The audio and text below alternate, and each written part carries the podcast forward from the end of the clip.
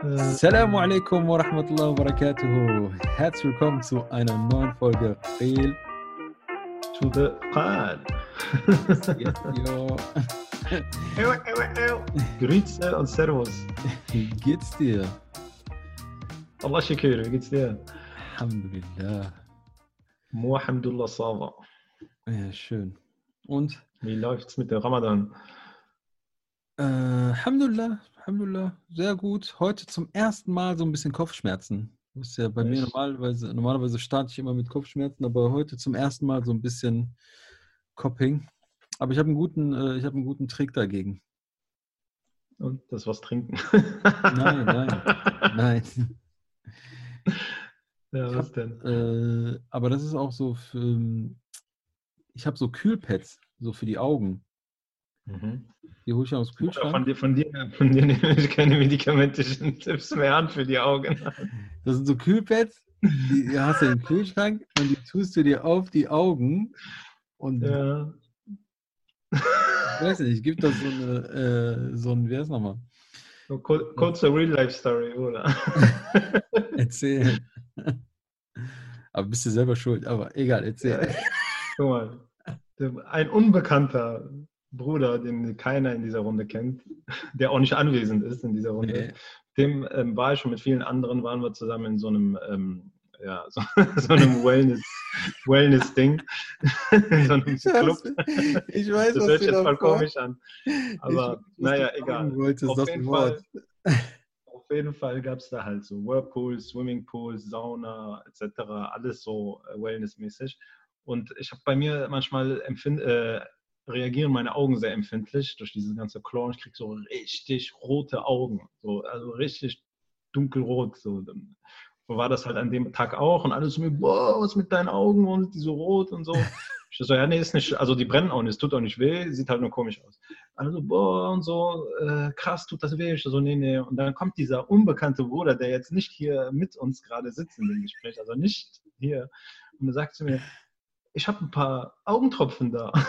Ich habe Ich habe was dagegen. Ich Tropfen. habe was dagegen. Ich habe ein paar Tropfen hat Tropfen. der gesagt. Tropfen hat Ich habe ein paar. Tropfen da, dagegen. Ich war so, oh, okay, Tropfen hat er gesagt. Wie, warum weiß er das denn genau? Ja, ich war, ich habe den, ich hab dann danach gesprochen. Ich habe nochmal ein Verhör mit dem geführt danach. Und ich so, ah, okay, cool, ja, dann äh, wäre nett, wenn du mir äh, die gibst. Und er so hat halt auch nicht gezögert, hat mir die direkt äh, aus, seiner, aus seinem Spind da rausgeholt, hat mir die gegeben. Ich setze mich an den Spiegel, hole die Tropfen raus und tropfe mir die voll in die Augen. Und dann hat es schon ein bisschen angefangen zu brennen. Und auf einmal kommt dieserjenige unbekannte Mensch, der Ja, auch nicht gerade in dieser Runde ist, vorbei und sagt, hä, warum tropfst du dir das in die Augen? Das sind Schmerztropfen zum Schlucken. Ich so, what? Seitdem, Da war da ja noch einer dabei, da war ja noch einer dabei, der ist dann so direkt der andere- sagte, meine Schwester ist Apothekerin, zack, bang, bang. Und dann hat er so Ja, richtig, ja. so richtig so Informationen, so zack, zack, zack, zack, zack, du musst das Ja, machen, ja. du musst das machen, du musst das. Ein cooler Typ auf jeden Fall. Äh, Ja. Liebe Grüße, falls du das hörst. Der weiß Bescheid. Zack, zack, zack, du zack, hast zack. mich gerettet, Bruder. Ja, auf jeden Er kam Fall. direkt, mach das, leg dich hin, Augen auswaschen, Ja. dies, das. so und Füße hoch. Äh, Und ähm, ja, der eine will einen irgendwie blind machen, der andere rettet einen, so ist das eben. ja, echt, war natürlich schlimm. Ja, aber wie gesagt, Von daher äh, nehme ich jetzt deine Tipps mit den Kühlpads auf Augen äh, legen, so ein bisschen nein, einfach nur mit Abstand zur Kenntnis. Kühlpads auf Augen, das hilft voll. Okay. Also bei mir Ja. zumindest. Ja, wie läuft's äh, Ramadan ohne, ohne Moschee? Oder noch Moschee? Oder wie sieht's bei dir aus? Bist du schon jetzt irgendwo gewesen jetzt mittlerweile? Ähm, nee, nee. Also, nee, ich, ich muss ganz ehrlich sagen, ich hatte dir auch im Privaten ja erzählt, dass aus dem Bekanntenkreis jemand auch ähm, äh, daran äh, verstorben ist, Larahmu.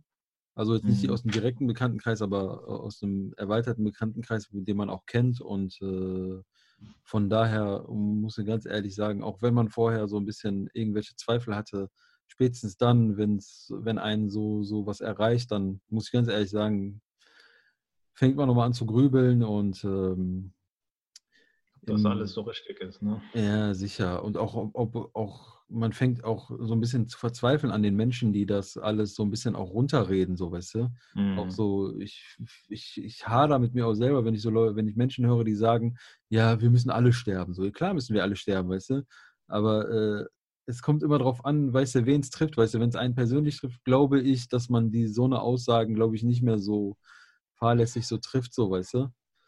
Ja, besonders ist, ist ja, das Ding ist ja auch, die, also man stirbt, okay, man kann jetzt so sagen, sterben muss jeder, wie du gerade gesagt hast, aber die Umstände sind ja auch nicht gerade schön. Mhm. Ne? Also irgendwie an so einer, ich weiß nicht, also irgendwie mit über die Lunge zu ersticken oder so, ist erstmal, glaube ich, kein schöner Tod. Äh, und das andere ist einfach, auch ähm, es gibt keine islamische oder ja schwierige islamische Beisetzung. Viele, die vielleicht in, in ihr Heimatland irgendwie zurückgeschickt, besonders Ältere, mhm. die gerne in, ihrer, in ihren Heimatländern irgendwie äh, beigesetzt werden. Und das geht halt einfach aktuell nicht. Sprich, die müssen in Deutschland beigesetzt werden. Ähm, das Thema äh, zu Grabtragen ist schwierig, wo das halt super limitiert und begrenzt ist. Ähm, das Thema Totengebet, äh, Totenwaschung ist alles mit sehr, sehr vielen Problemen äh, verbunden. Und das sind alles so Sachen, die will man bei so einem Trauerfall eigentlich auch, äh, braucht man auch gar nicht. Also, also das kommt nochmal alles irgendwie sehr, sehr erschwerend mhm. dazu. Ja, schwierig, äh, schwierig. Also ich, ich, ich weiß nicht, ich habe noch so eine kleine Story, aber ich weiß nicht, ob ich die äh, so erzählen kann, deswegen. Äh, Wenn du angeschnitten hast, oder?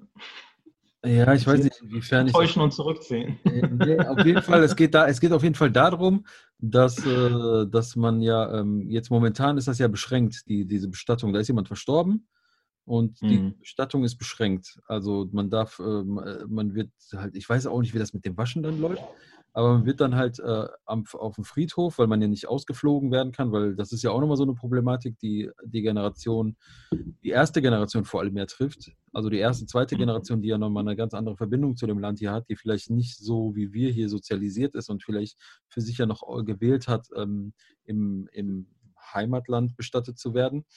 Mhm. Und äh, also wie gesagt, man muss hier bestattet werden und dann gar ist man halt am Friedhof. Äh, wird, dort wird das Totengebet verrichtet in, am islamischen Friedhof und man wird dann begraben. Und bei dieser Begrabung, äh, bei diesem Begräbnis äh, war es halt, war es, gab es eine Diskussion zwischen gewissen Gruppen. Also äh, es hat sich irgendwie einer aus einer bestimmten Gruppierung dann runtergeschlichen und äh, er, er, sagte dann irgendwie, man darf nicht im Sarg äh, vergraben werden, wäre nicht Sunna etc. Und äh, mhm. ja, das gab dann so eine Diskussion, aber inwiefern was zutrifft, weißt du, das sind ja auch besondere Situationen. Ich weiß jetzt auch nicht, wie die, äh, wie die, ähm, wie die Rechtslage in Deutschland im Allgemeinen ist. ist ich kannte das bis jetzt immer so, dass es äh, Sargpflicht gibt in Deutschland, dass das ähm, Bestatten ohne Sarg nicht möglich ist. Und äh, auf, mhm. auf, anhand dessen hat sich dann eine Diskussion losgelöst. Ja, aber ähm, ich, ich, also äh, ich kenne auch so Sonderregelungen, die gibt es auch schon irgendwo. Mhm. Ich glaube, in, in, Aachen beispielsweise ist mir das schon mal erzählt worden, dass es da so Regelungen gibt, wo es, glaube ich, auch ohne Sarg. Ich bin aber auch nicht hundertprozentig sicher. Ähm, ähm, soweit ich aber weiß, das halt auch immer mit Sarg und es wird immer so ein, so ein Holz, Holzsarg irgendwie verwendet, das ist so irgendwie immer der Kompromiss, weil der verwest ja und äh, relativ schnell, also ganz einfaches, leichtes Holz, das auch, auch relativ, mhm. relativ schnell verwest und das ist halt so, glaube ich, immer so der, ein bisschen der Kompromiss. Ja, ja. Wenn man bei der Bestattung da irgendwie ein, äh, eingeht mit den Behörden. Ja, und dann halt anhand dessen hat sich dann eine Diskussion losgelöst. Und, das, und da, da könnte man ja auch wieder so eine generelle Diskussion äh, darüber anfangen, inwiefern man hier, ähm, so, hier begraben wird oder nicht und wie die Rechtslage ist und äh, was man, äh, inwiefern das äh, möglich, also inwiefern das ähm, mäßig möglich ist oder nicht. Mhm. Ähm, ja, dass zum Beispiel ja hier, ähm, ja hier, äh, dass man, dass das Grab auf 25 Jahre irgendwie, glaube ich, beschränkt ist und dann erst mit, äh, wenn man das selbst persönlich verlängern möchte oder wenn das die Familie verlängert, dann äh, geht es weiter. Ansonsten wird das Grab neu belegt und halt solche ja. Sachen. Ja. Aber das ist, glaube ich, so Themen, eigenes Thema. Ja. ja, das ist im Allgemeinen schwierig, aber wie gesagt, aufgrund jetzt Corona sind ja, wie gesagt, wo, wo, das halt bei zu der äh, muslimischen Tradition gehört, halt, äh, keine Ahnung, mit, so viele wie möglich mit zur Grabstätte zu gehen. Also es, äh, es ist äh, ausdrücklich verlangt, dass so viele wie möglich dort aufkreuzen, ähm, ja, das Totengebet zu verrichten ähm, und solche Sachen. Und das ist auch, äh, da ist halt, herrscht halt auch äh, umso mehr, umso besser. Und ähm, das geht ja einfach aktuell nicht. Also aufgrund, mhm. dass die Moscheen, also viele Totengebete werden in der Moschee, also teilweise in der Moschee oder äh, in der Moschee und am Friedhof oder nur am Friedhof, je nachdem. Ich kenne es so, dass man meistens beides macht. Also in der Moschee irgendwie nach dem Freitagsgebet oder so, nachträglich, je nachdem, wann der Mensch gestorben ist. Mhm. Und halt aber auch äh, bei der Bestattung direkt ähm, am Friedhof. Ähm, ja, das ist ja jetzt aktuell halt sehr schwierig. Halt auch aufgrund, weil die Moscheen einfach zu sind. Also äh, halt auch von, von, vom Organisatorischen her sind da, glaube ich, halt Moscheen immer so die ersten Ansprechpartner oder mitunter die ersten Ansprechpartner. Ähm, und äh, ja, die fallen ja jetzt auch erstmal komplett mhm. weg. So, auch wenn es angeht, ja, Totenwaschung. Also ist meistens irgendwie mit Moschee gekoppelt oder wie auch immer. Also oft, nicht immer. Es gibt da natürlich eigene Dienstleister. Ja. Ich kenne das oft so, dass das irgendwie mit der Moschee gekoppelt ist. Ja, ich kenne das auch meistens so, dass es mit der Moschee gekoppelt ist oder zumindest irgendwie so ein Bestatter dann dazwischen ist. Ja, genau. Alle Moscheen die Möglichkeiten haben, auch vor Ort zu waschen. Und aber viele neu, viele neu gebaute Moscheen, die haben das, glaube ich, auch immer so für sich eingerichtet, dass sie so einen Raum der Waschung mhm. dann auch nochmal ähm, irgendwie angefertigt haben. Ja. Ja, und das äh, ja, führt eigentlich halt zu, zu einer Pro. Also von daher, also, um eigentlich auf den Kern der Sache zu kommen, ist das halt, äh, sollte man das Ganze halt nicht äh, auf die leichte Schulter mhm. nehmen. Und ähm, ja, de, es gibt viele Tote, immer, man, das kommt halt irgendwie gefühlt auch immer näher. Es war anfangs irgendwie so weit entfernt. Man hat mhm. nie, man kannte niemanden, man hat auch nie gehört, dass jemand jemanden kennt, aber so jetzt kommt jetzt kreist es so langsam einen ein, auch wie so ein Virus halt. Ne? Und ähm, desto, desto, ja, wie soll ich das sagen, ich will nicht die falschen Worte wählen, desto ja, schwieriger finde ich es einfach jetzt mit dem Thema der Moscheeöffnung eigentlich. Ähm, da ist ja das Thema ja vor jetzt die Tage aufgeploppt. Ähm, es ist ja irgendwie vom nochmal irgendwie durch ein Verfassungsgericht durchgegangen, dass man jetzt in der Moschee offiziell äh, oder die Moscheen nicht schließen darf, sagen wir zumindest so, und unter Auflagen in der Moschee beten sollte. Was, was ähm. hältst du davon? Ich muss ganz ehrlich sagen, ich bin da so ein bisschen zwiegespalten. Also grundsätzlich ist ja auch das, was ja auch ähm, das, was ja so grundsätzlich ist, das, das ähm, Gut, also dieses Gut der Religionsfreiheit und der freien Religionsausübung ja schon ein, in, in, in Deutschland ein sehr hohes Gut ist und dementsprechend auch gepflegt wird, was ich auch auf der einen Seite gut finde und ähm, dementsprechend auch äh, jetzt auch die aktuelle Diskussion auch äh, schätze und dass das auch von der Politik so gesehen wird und dass das auch jetzt nicht nur ähm, ein Recht für gewisse Religionsgemeinschaften, sondern dass alle Religionsgemeinschaften dort mit einbezogen werden.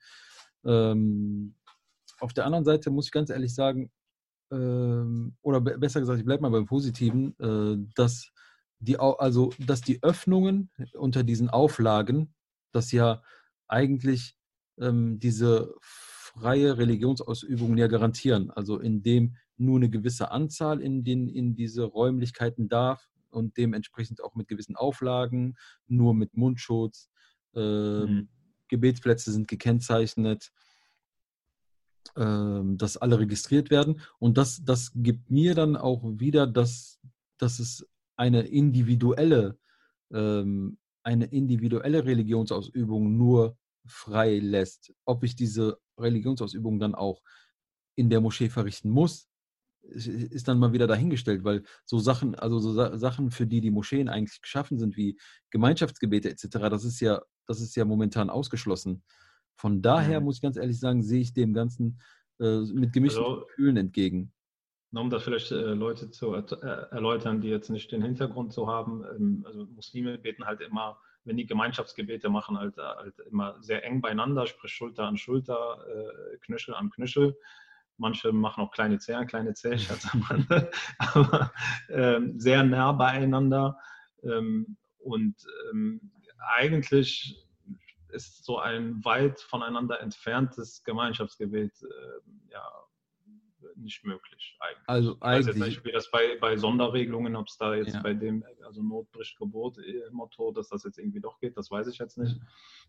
Aber ähm, ja, sage mal, das, das eigentlich so wie es sein sollte, das geht auf jeden Fall nicht. Mhm.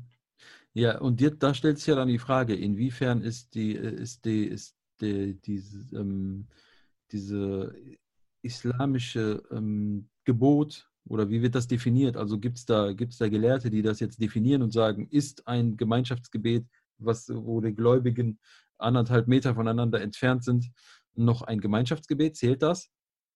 Kann man eine Reihe zum Beispiel äh, mit anderthalb Metern oder zwei Metern Abstand und dann eine Reihe daraus machen?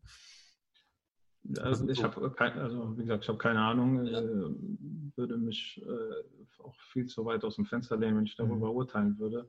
Ich glaube, es will, also so wie ich es verstanden habe, wird es teilweise so gemacht. Ob das jetzt rechtens ist oder nicht, keine Ahnung. Ja, aber Dann lasse ich die entscheiden, die die Kompetenz dafür mhm. haben.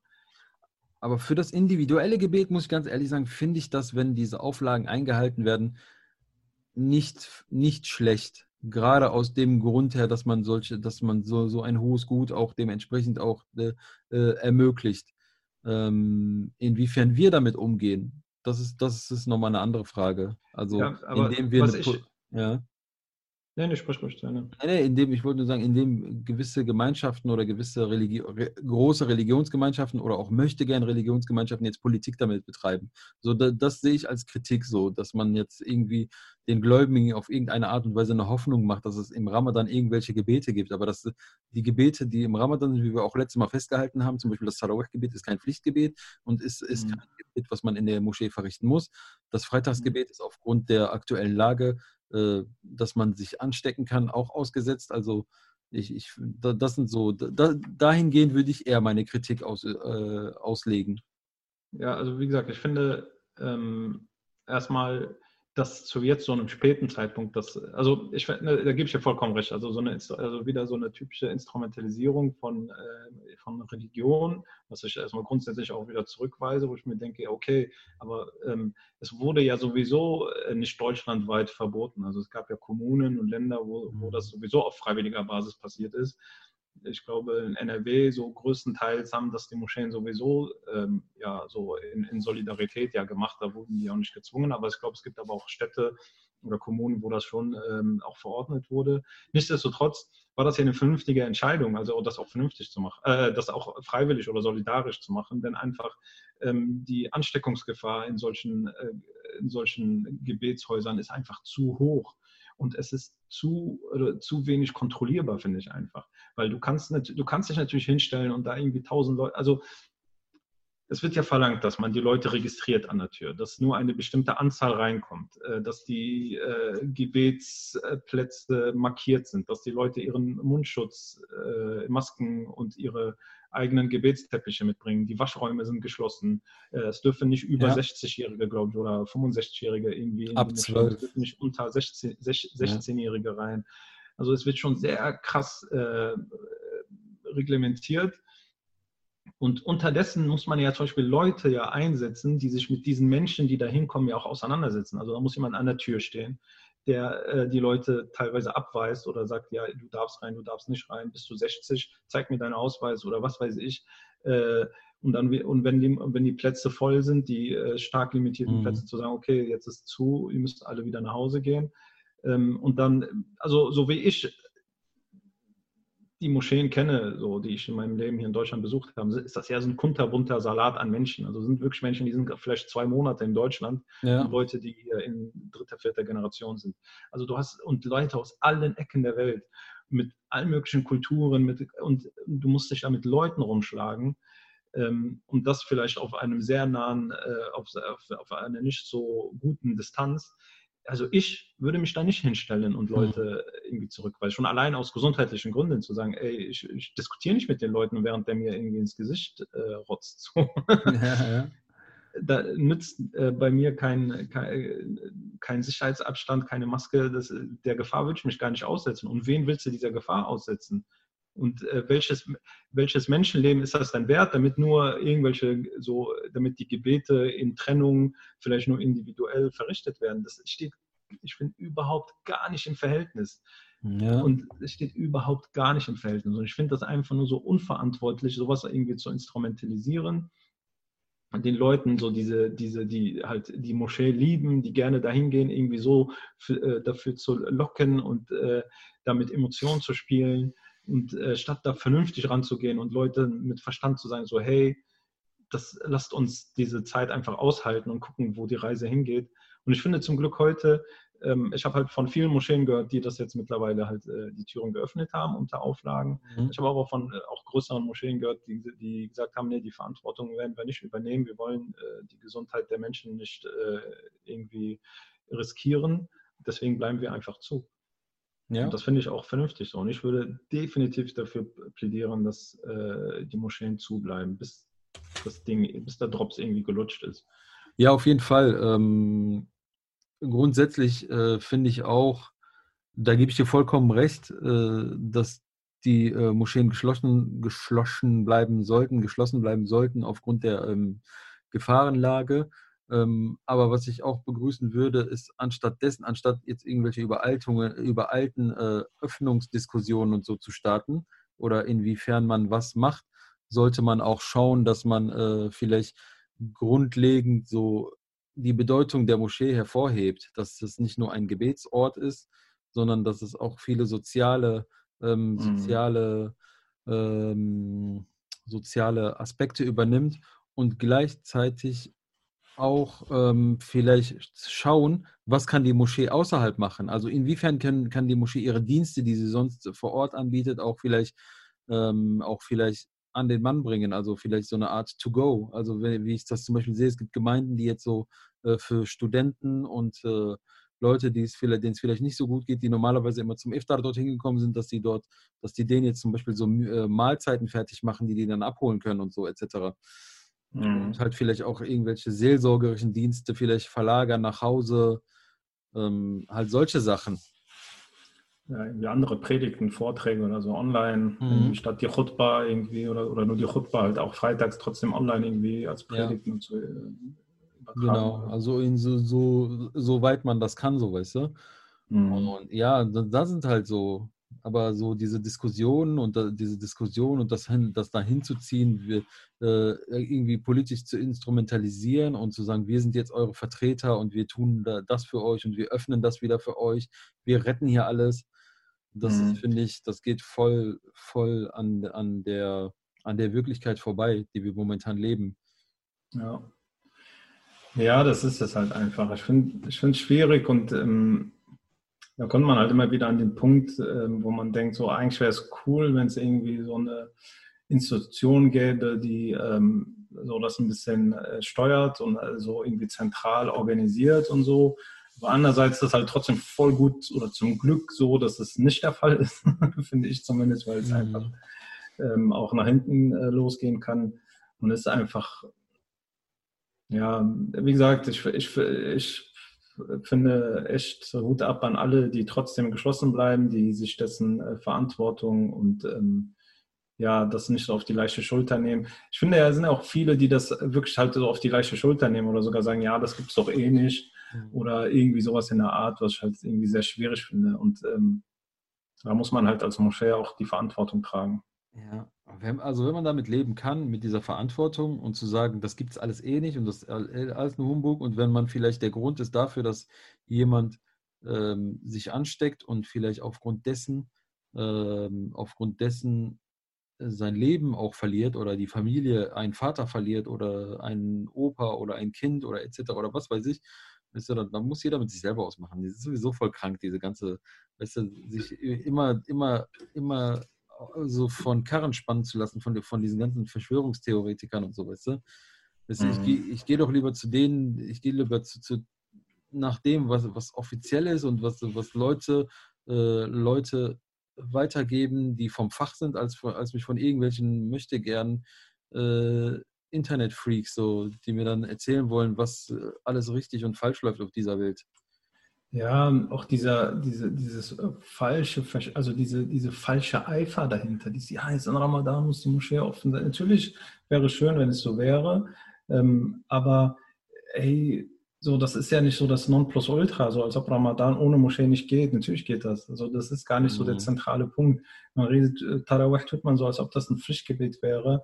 Ähm, ist einfach verrückt, finde ich. Und äh, von daher finde ich, hat das auch so eigentlich einen positiven Effekt eigentlich, dass man diesen Ramadan auch halt äh, ein bisschen in sich gekehrt verbringt und äh, anders verbringt und mal vielleicht auch andere Seiten einfach an sich und an Ramadan kennenlernt und nicht dieses ähm, zwanghafte Staccato äh, Fasten und Beten und etc. Und dieses mhm. auch viel, finde ich, was auch viel dahinter steckt, ist dieses wieder immer nach außen leben. So, ich bin ja so super toll. Ich war jeden Tag in der Moschee. Ähm, ich bin so super toll. Ich freue mich, wenn die Moscheen jetzt öffnen. Ich bin so super toll. Ähm, wenn die Moscheen öffnen, stelle ich mich direkt da. Es ist so ein, ne, so finde ich halt so immer ein bisschen, ähm, schwingt immer so ein bisschen mit. Ja, ja, das ist das ist so, so dieses, wenn ich es kann, mache ich es nicht. Und wenn ich es mir, wenn ich es nicht kann, will ich es auf Teufel komm raus irgendwie machen, mhm. so, weißt du? So immer so, so voll Anti-Haltung. Ne? Aber ja. Das dazu. Das dazu. Genug, genug über Moscheen geredet. Ja. Ähm, ja, ich hatte noch ein anderes Thema auf, der, auf, der, auf dem Schirm. Und zwar ähm, war das das Thema mit der, mit der Polizeigewalt gegen den jungen Mann namens Omar Ayub. Omar Ayub. Hast du das mitbekommen? Hatte ich mitbekommen, ja, ich habe das Video. Also das ist ja auch kräftig geteilt worden und das ist dann auch irgendwann bei mir gelandet und äh, ich habe mir das angesehen und äh, muss ganz ehrlich sagen, also tat mir schon leid. Also die Art und Weise, wie er das erzählt hat und er, er war jetzt auch so äh, so mein erster Gedanke, so, weißt du, äh, der erste Gedanke ist ja Essen, Libanesen, Familienclan, etc., so, weißt du. Weißt du Libanese? Also ich weiß gar nicht. Ich glaube, ja, ich glaube schon, ich glaube schon, doch. Ähm, und halt dann kommt ja immer wieder, aber bevor wir in das Thema einsteigen, vielleicht erstmal so zu dem, was passiert ist, genau. Mhm. Ja, also, also viel weiß, man, weiß ich jetzt gar nicht oder weiß man allgemein gar nicht. Also im Endeffekt hat sich dann irgendwie vor, vor ein paar Tagen ähm, ein junger Mann irgendwie ins Internet gestellt, in Instagram, hat ein, irgendwie so ein äh, Video aufgenommen und hat äh, erzählt, wie er zu Hause irgendwie Polizeigewalt erfahren hat. Hat erzählt, dass irgendwie zu Hause geklingelt wurden, die Polizei vor der Tür stand und die irgendwie wegen Ruhestörung äh, angeblich da waren ähm, ja da irgendwie ins Haus wollten. Und er meinte, ja, haben sie irgendwie einen Durchsuchungsbefehl? Und die so, nee, das brauchen wir nicht. Und haben dann schon irgendwie äh, Pfefferspray ausgepackt. Und er wollte irgendwie die Tür zumachen, hat, hatte der Polizeibeamte wohl äh, schon irgendwie den Fuß in der Tür. Und dann sind da irgendwie 15 Polizeibeamten reingestürmt, haben ihn auf Boden geworfen, den Vater äh, angegangen, die Schwester, die Oma und haben irgendwie alle äh, ja, sichtliche Verletzungen davon getragen, mhm. blau-grünen Flecken überall, Platzwunden am Kopf. Und ähm, ja, er selber erzählt gar nicht wirklich so, worum es geht. Er sagt einfach, ja, die waren da wegen Berufsschwingen und die reingegangen, dann haben die die auch mit ins, aufs Revier genommen. Äh, wohl alten Essen-Revier ist wohl berühmt berüchtigt dafür, dass das da ein bisschen rauer zugeht. Mhm. Und ähm, da ging es dann weiter. Die wurden halt auch im, im, im, äh, im Polizeiwagen äh, geschlagen auf dem Weg zur Wache. Und äh, ja, auf der Wache, bla bla bla. Also da haben die halt durchgängig äh, Gewalt, verbaler, emotionaler und äh, auch nonverbal ja. zu spüren bekommen. Also also ich muss ganz ehrlich sagen, ohne jetzt die ganz ohne den ganz genauen Hintergrund zu kennen, sprechen die Bilder ja schon für sich. Also die Bilder von ihm, von seinem Vater, von der äh, Frau, von dem Kind, also ein kleines Kind, ein neunjähriges Mädchen, also so mit blauen Flecken übersät und so, da frage ich mich schon, äh, inwiefern, mhm. also wie, äh, wie, wie, ähm, wie diese Gewalt, die da ausgeübt wurde, gerechtfertigt ist. Auf jeden ähm, Fall. Man weiß jetzt, wie gesagt, man weiß das, man weiß das halt nicht, man, man spekuliert nur, aber auch die Tatsache, auch sein, von was worauf ich vorher eingehen wollte, sein Wesen, also er erzählt das und er wirkt jetzt nicht, er wirkt jetzt nicht für mich, als ob er so voll der brutale Schläger nein, oder so ist, so weißt du. Also, also, voll lieb, also kommt sehr ja, lieb, ja, sehr friedfertig rüber und so. Sehr lieber, friedfertig. So, ein, ja.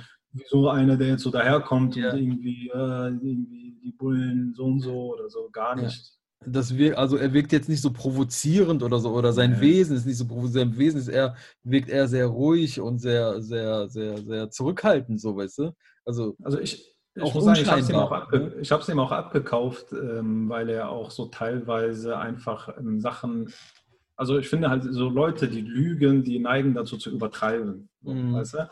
Und er hat ja sich immer wieder so ein bisschen selber korrigiert und immer so wieder gesagt, ja, und hat es immer so wieder, ähm, ja, wieder auf so ein niedriges Niveau runtergebracht. Also Mhm. so halt nicht, nicht übertrieben, sondern immer so wieder ein bisschen äh, nicht beschönigt, aber so ein bisschen äh, ja, leichter und nicht so brutal beschrieben und hat sich immer selber so jetzt zurückgenommen. So, ich finde halt so, so das typisch so viel Lügner sind, ist ja so Leute, die dann so übertreiben einfach und dann Ja. von rechts zu links geboxt und hat dann immer so, keine Ahnung, der hat das, glaube ich, ich weiß nicht, ob es mit dem Vater oder dem Mutter war, da meinte er, äh, die, nee, die Frau, die schwangere Frau wurde ja auch irgendwie zu Boden gestürzt dann meinte er, dann haben die die äh, runtergeworfen und dann meinte er, nee, nee, die wurde nur geschubst oder so. Also der hat sich immer wieder so korrigiert und hat da versucht, eigentlich immer so ein gutes, objektives Bild Bild. ja, so da, und das macht so ein Lügner, sage ich mal, einfach nicht. Ein Lügner würde versuchen, da so viel Müll wie möglich zu werfen. Ja, und das hatte ich jetzt klar. gar nicht so das Gefühl. Nee, Von wie gesagt, schon ab. ne? ja, wie gesagt, ich habe auch, bei mir war auch so der erste Gedanke so, äh, er wirkt nicht so, er wirkt nicht so, also Nee. auch, wie gesagt, man weiß nicht, was passiert ist, aber er wirkt jetzt nicht so, als ob er so voll der Brutale ist, so weißt du? Also was, Oh. was ich gelesen habe, noch beim Polizeibericht von, äh, von der, ich glaube, Essener Polizei, ähm, den man halt im Internet nochmal lesen kann. Also das ist wohl nachts passiert, das hatte er in dem Video nicht gesagt. Also Hm, ein Uhr steht zumindest im oder so, ne? Polizeibericht. Kann sein, ich, weiß- ich kann mich noch erinnern, dass er irgendwie Obwohl nachts stand. sagt er das nicht in seinem, weil er sagte, wer klingelt denn noch so spät? Irgendwie Ja, in seiner, aber- ja. Das kann auch 22 Uhr sein. So. Ah, okay, ja, stimmt. Weißt du, was ich meine? Wenn bei Mhm. mir um 22 Uhr jemand klingelt und ich erwarte dann ist es bestimmt nicht der Postbote. So. äh, deswegen ähm, habe ich das jetzt nicht so, aber nachts irgendwie Röhrschung. Ich glaube, ich weiß nicht, ob es vielleicht, ob die irgendwie so Fastenbrechen unterwegs waren und nee, oder war das schon vor Ramadan? Ich weiß es nicht.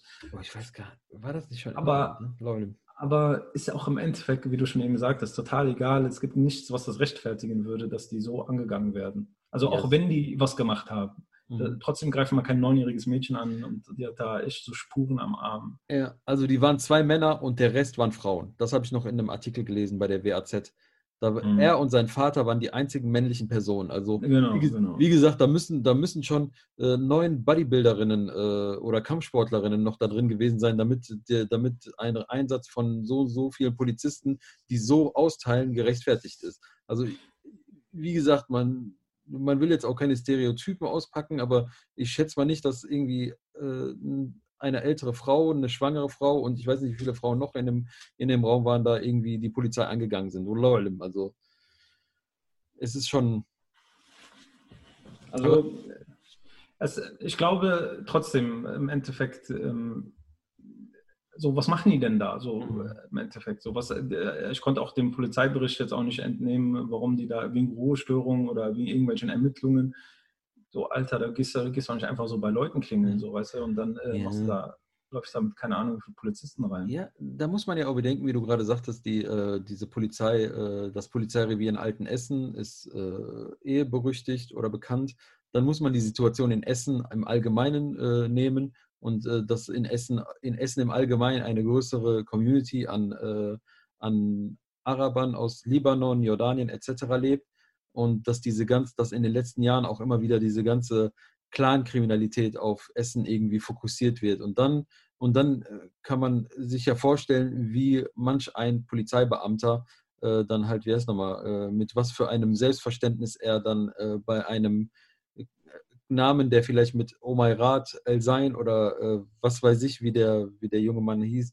Der ist äh, Ayub mit Nachnamen. Also das ja. war noch nicht mal, das war jetzt noch nicht mal kein dass der- bekannter arabischer Großfamilienname. Gar nicht. Ja, ja Das aber. war jetzt nicht so ein einschlägiger Name, Ja. wo jeder kennt und wo man auch, aber auch da wäre es nicht richtig. Ja, ja, natürlich. Nee, ich meine ja, ich meine ja, aber, Aber- das, ich meine, aber es zeigt ja, das zeigt ja, mit welchem Selbstverständnis die äh, Polizei dann dort umgeht. Und man hat ja auch die letzten Jahre, die, die ich habe ja auch so was von dem Innenminister gelesen, dass er das auch, äh, dass er, wie gesagt, die, die, die ähm, Ermittlungen abwartet. Aber wenn ein rassistischer Vorfall äh, äh, stattgefunden haben sollte, dann verurteilt er das aufs Schärfste. Aber mit was für, mit was für mit was für ähm, Stereotypen irgendwelche Shisha-Bars, äh, Cafés und was weiß ich von, äh, von Arabern durch, durchsucht und äh, auseinandergenommen wurden. Das, das, damit habe ich dem Ganzen noch einen Boden geschaffen. Ja, das ist, halt, das, ist, das ist das, was wir auch beim letzten Mal gesagt haben, so Bildzeitungen oder die ganze Presse auch und mhm. äh, auch unter anderem die ganze Polizeiarbeit ich finde es auch sehr schwierig, wie die halt auch sowas immer so immer mit, mit, mit Hintergrund, so ja, arabischer Hintergrund, bla bla bla, türkischer Hintergrund, türkischer Abstammung. Der Wayne interessiert so, der, mhm. weißt du, als ob der, als ob wenn derjenige jetzt nicht gerade eben vom Frankfurter Flughafen gelandet ist und äh, das erste Mal in Deutschland ist und irgendwie so ein Touri-Verbrecher ist, interessiert doch keine Sau, was für eine Abstammung der hat. Aber das, äh, und sowieso wird da nie so drauf äh, geachtet. Also, ähm, ich kenne persönlich einen Fall ähm, hier aus äh, unserer Hut hier. da ist das, äh, das ist auch sehr bekannt geworden, deswegen will ich jetzt auch keine Namen nennen oder so, aber ich fand es halt einfach in der Polizei, äh, in der Berichterstattung sehr, das ist so Angela Merkel irgendwie hochgegangen, da wurden auch Polizisten angegangen und so. Und, ähm, und das waren, ähm, ja, das waren zwar äh, Südländer, aber das waren Christen halt, ne? aber so halt so eine, so eine, ja, eine Minderheit in der Türkei, also so eine christlich-türkische äh, ja, ja.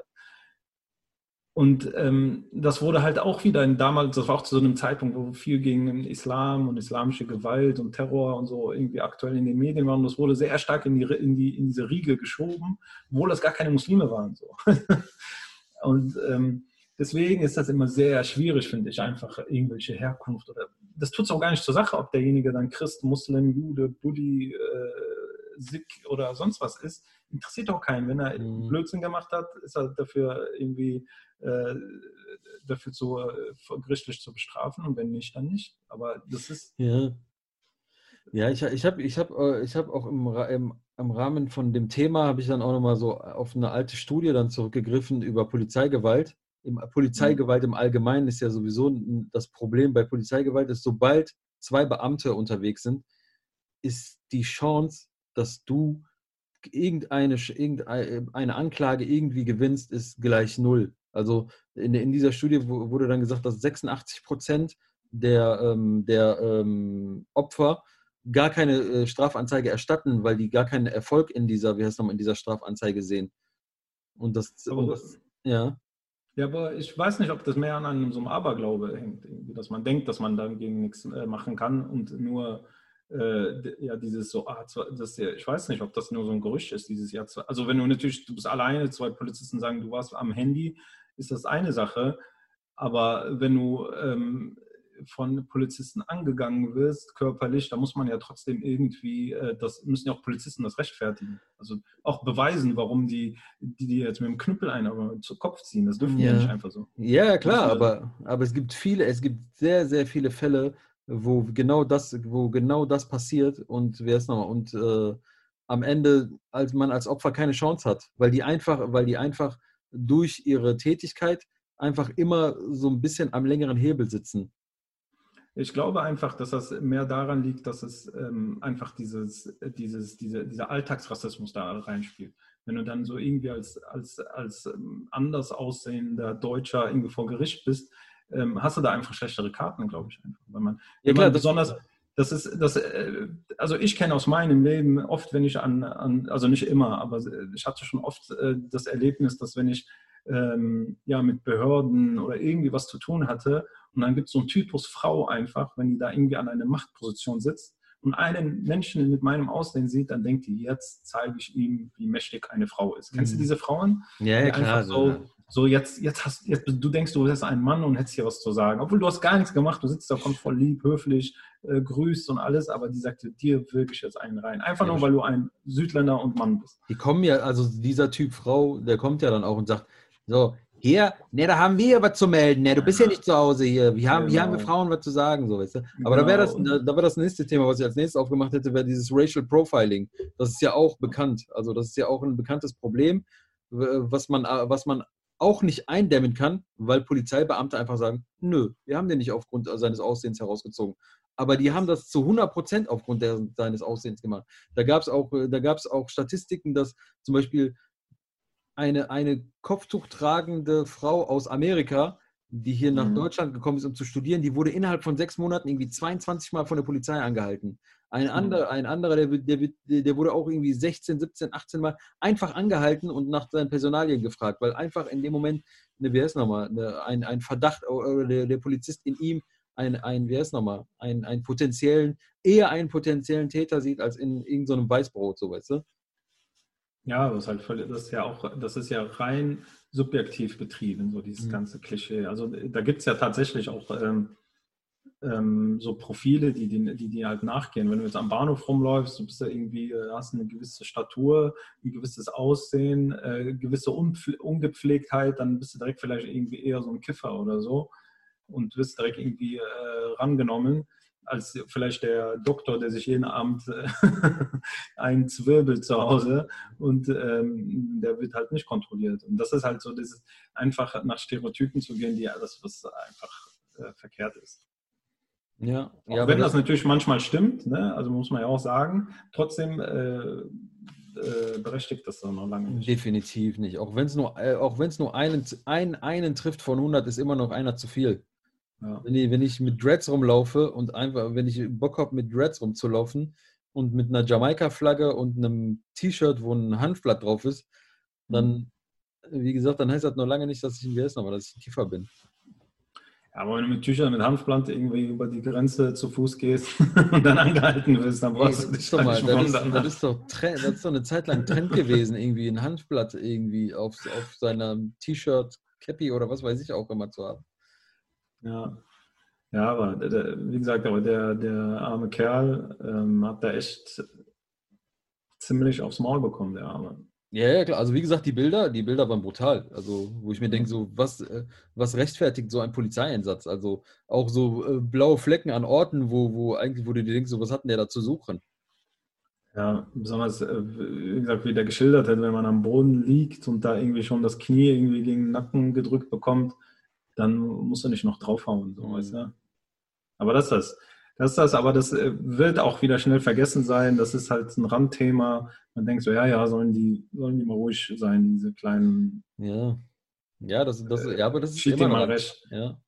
Das, das ist aber immer ein Randthema, dass das gewisse, das. Ich weiß noch, es gab einmal einen Fall, wo, wo aus Versehen ein Polizist aufgenommen wurde. Ich weiß, nicht, kannst du dich mhm. daran erinnern? Das war, glaube ich, in Bielefeld. Da, da hatten Polizisten jemanden angehalten und die hatten diese Dashcam äh, irgendwie laufen mhm. vom Polizei, vom Einsatzwagen.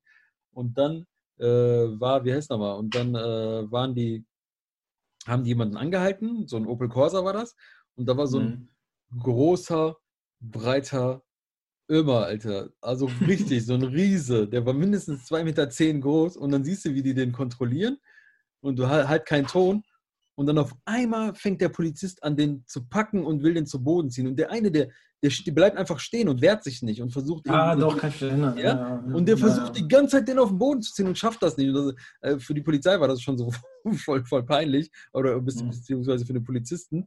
Und dann hast, hast, du gesehen, wie der den Knüppel rausgeholt und eingeschlagen hat. Und dann haben die den irgendwann auf den Boden gekriegt. Aber du hast die ganze Zeit gesehen, dass er sich null gewehrt hat. Der hat sich wirklich. Der stand nur. Gewehrt. Der stand nur und hat versucht, dann die Schläge abzuwehren. Ja, ja, ja. Ja, das ist schon eine Schweinerei. Und das, äh, da will wieder niemand hinsehen und da will wieder niemand was sagen. Und ähm, ich finde das schon, ich find das schon mhm. schlimm. Das ist das, wenn die sich nicht erwischen lassen, dann, äh, dann, dann, dann interessiert das auch keinen.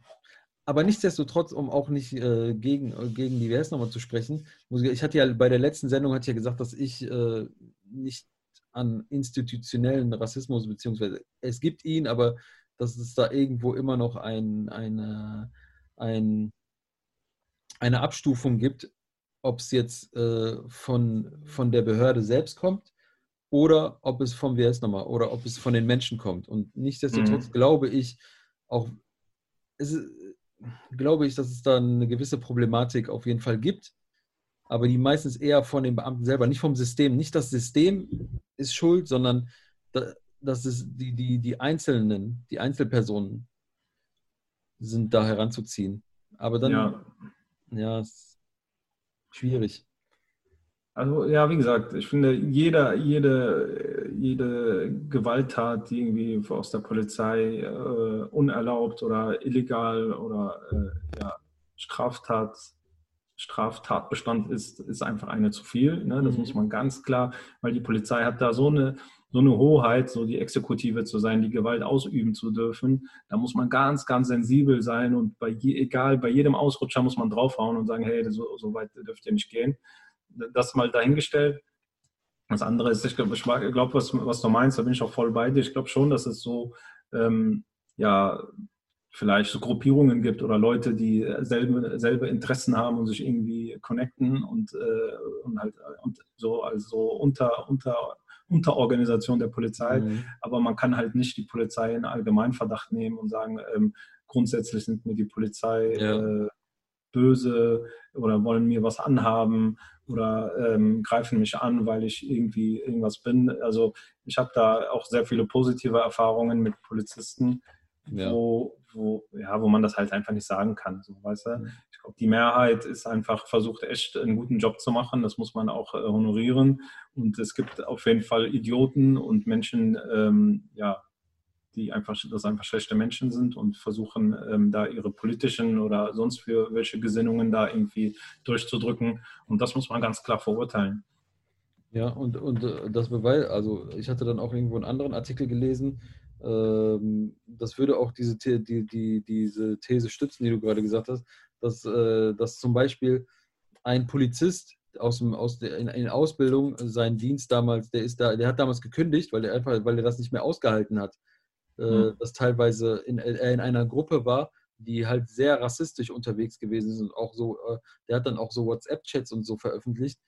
Und ihn dann, äh, ihn als jemanden, der, der das nicht unterstützt hat, er wurde dann auch angegangen. Also das ist so eine Art, so eine Art Herden, äh, Herdenschutz, dass man ja. sagt so, ey, wir gehören zusammen, egal was. Auch wenn der ein Nazi ist, wir, wir, wir sind keine Verräter so. Ja, ich, ich habe da, vielleicht kann ich ja heute noch eine Real-Life-Story raushauen. Die hat jetzt aber nichts mit dir zu tun. Okay. Äh, ähm, ähm, ich habe damals habe ich mich mal äh, damals mal bei der Polizei beworben und ähm, habe da ähm, ja habe alles gemacht. Da muss man irgendwie Sport, äh, bla bla bla, keine Ahnung, habe alles eingereicht und ähm, dann hatte ich so eine Art Beratungsgespräch, irgendwie, so eine, so eine, Art Vorgespräch oder so, wurde ich so eingeladen hier in meiner City ähm, und bin da halt so rein. Und äh, wurde halt eingeladen, bin da hingegangen ähm, und ähm, ja, also nochmal für den Hintergrund, äh, es gab, gab ja, äh, oder gibt es glaube ich immer noch, ähm, so Bevorzugung von Menschen mit, äh, mit Migrationshintergrund für so Quoten. Also man hatte eine höhere, bessere Quote, irgendwie reinzukommen als Polizist, weil man halt händeringend Leute aus dem arabischen Raum, türkischen Raum und so gesucht hat, um halt so interkulturell in so sozialen Brennpunkten einfach besser agieren zu können. So. Mhm. Und ich wollte mich so über die Schiene so äh, da rein äh, reinhieven. Und ähm, ja, genau. Und ähm, hier hatte so ein Beratungsgespräch oder so eine, so eine Art Vorgespräch, wo die, wo, die, wo die, Polizei mich eingeladen hat aufgrund meiner Bewerbung. Und ich bin da hingegangen und ähm, ja, da hat mich eine Polizeibeamtin, die da irgendwie so, in, also im Personalbereich arbeitet, äh, empfangen. Und ähm, ja, ganz äh, klischeehaft war das äh, auch, glaube ich, eine, äh, eine Lesbe, die war homosexuell. Ähm, warum ich das erzähle, komme ich jetzt darauf. Die kam so, die sah halt auch ganz klischeehaft, Polizisten, kurze Haare, hatte so leicht männliche Züge, war, äh, äh, ja, hat sie mir auch erzählt, dass sie halt mhm. ja, lesbisch ist, weil die meinte zu mir, ja, ach, sie sind ursprünglich marokkanisch, ich habe da sehr gute, ich kenne da, ich habe da, ich kenne auch so ein paar Marokkaner und ich dachte so, oh mein Gott, wenn Polizisten sagen, dass sie Marokkaner können, erkennen, eigentlich nie so eine gute, so eine ja. gute Sache. Und ich so, ähm, ja, ich hoffe doch äh, irgendwie nur im Positiven oder so. Sagt die, ja, ja, meine Lebensgefährtin und meine Schwiegermutter. Ich so, what? Ja, okay, krass. What? ja, egal, das ist voll Harami. Ja. Ähm, also so fing das Gespräch an. Er hat mich dann ins Büro, bla bla bla, wir haben geredet und alles Mögliche. Der hat mir ein paar Fragen gestellt, wie ich dazu komme und warum und wieso und weshalb. Und ich habe auch Fragen gestellt. Und wie gesagt, ich wollte so über die Schiene, ja, Migrationshintergrund etc. Und habe dann auch so gefragt, ja, gibt es da schon so äh, Erfahrungen, äh, wie kommt, wie läuft das so, die Zusammenarbeit, sind da schon viele irgendwie so drin, so sind viele, also auf gut Deutsch sind viele äh, Leute wie ich schon in der Polizei nice. drin. genau.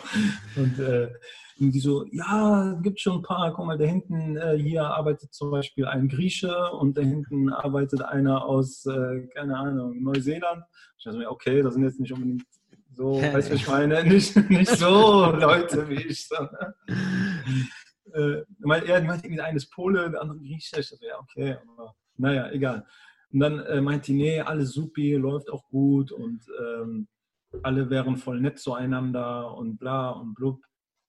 Und ich habe da so ein bisschen halt nachgestochert, weil mir das halt wichtig war, weil ähm, ja, weil ich auch von vielen auch immer so Negatives gehört habe, mhm. die auch wirklich in die Polizei gegangen sind, die gesagt haben, so ja, wir haben irgendwie schlechte Erfahrungen, werden irgendwie da runtergemacht und so.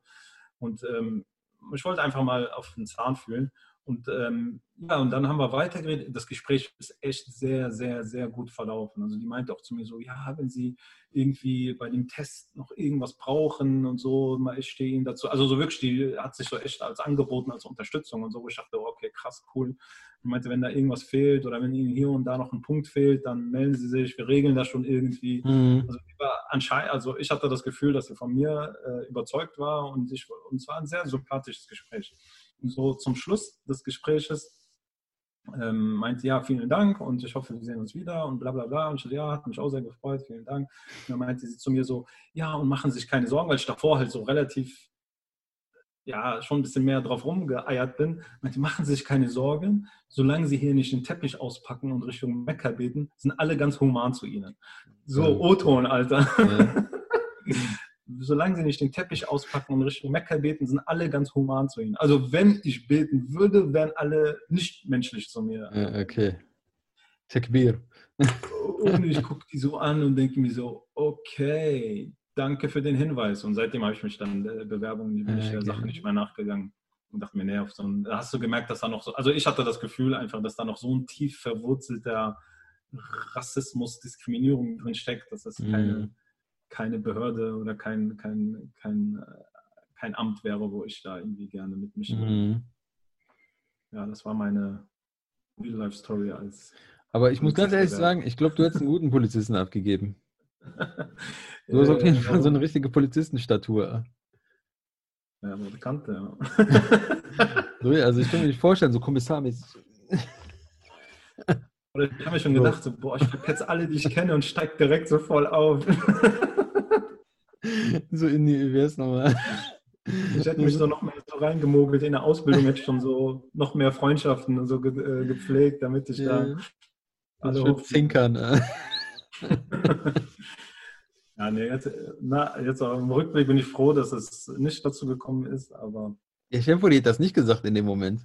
Weißt du, ja, ja, das war, das mhm. war für mich wie ein, also ich weiß nicht, vielleicht habt ihr das auch mit Absicht gemacht, um mich zu verscheuchen. Mhm. Ich glaube zwar nicht, weil das Gespräch halt sehr positiv verlaufen. Der hat Sachen gesagt, die muss nicht sagen, die muss mir nicht sagen, ja. dass ich, äh, mir noch ein Punkt hier und da fehlt, dass ich mich bei ihr melden soll. Ja. So, bei ihr persönlich. Ja. Ähm, so, von daher fand ich das äh, war das schon irgendwie aus, aus der Norm, aber ähm, ja, anscheinend war das für die normal halt so. Ne? Mhm. Ja, ich fand das schon einen harten Tobak irgendwie. Ja, krass. Aber ich will, ja. Nee, brutal. Ja. In diesem Sinne, haben wir noch was oder machen wir Schluss für heute? Ah, ich würde sagen, machen wir. Was haben wir da? Was habe ich hier noch stehen? Der Bruder Ayub, Moscheen. Eigentlich hat man noch ein Thema drauf, aber können wir rauslassen. Das war nicht so. War nicht so spannend. Nee. Gut, ich gucke auch auf die Uhr. Bald ist Yummy Yummy Zeit. Yay, Iftar. Iftar, it's ähm, Iftar time. Du, du, du, du. du. Can touch us. Ja, meine Lieben, ähm, hat mich gefreut, war super Talk. Ähm, wir freuen uns auf den nächsten Podcast. Liken, teilen, verbreiten. Wenn ihr ja, vor allem Feedback. Vor allem Feedback. Ja, Feedback, ja. Also Feedback, Feedback wäre cool. cool. Und das zu teilen wäre auch cool. Ich weiß, wir sind jetzt nicht so aktiv, dass wir euch so irgendwie die ganze Zeit so auf die Pelle hängen und sagen, teilt das, teilt das, teilt das, aber nichtsdestotrotz vielleicht, wie man bei uns äh, im Arabischen sagt, Femorochkum. Also check das mal selber. Ich komm, komm mal klar. Ja. Ähm, ja, in diesem Sinne. Ne, cool. Dann Salam wa alaikum wa rahmatullahi wa barakatuh. Bis demnächst. Tjo mit U. Ciao mit V. Wow.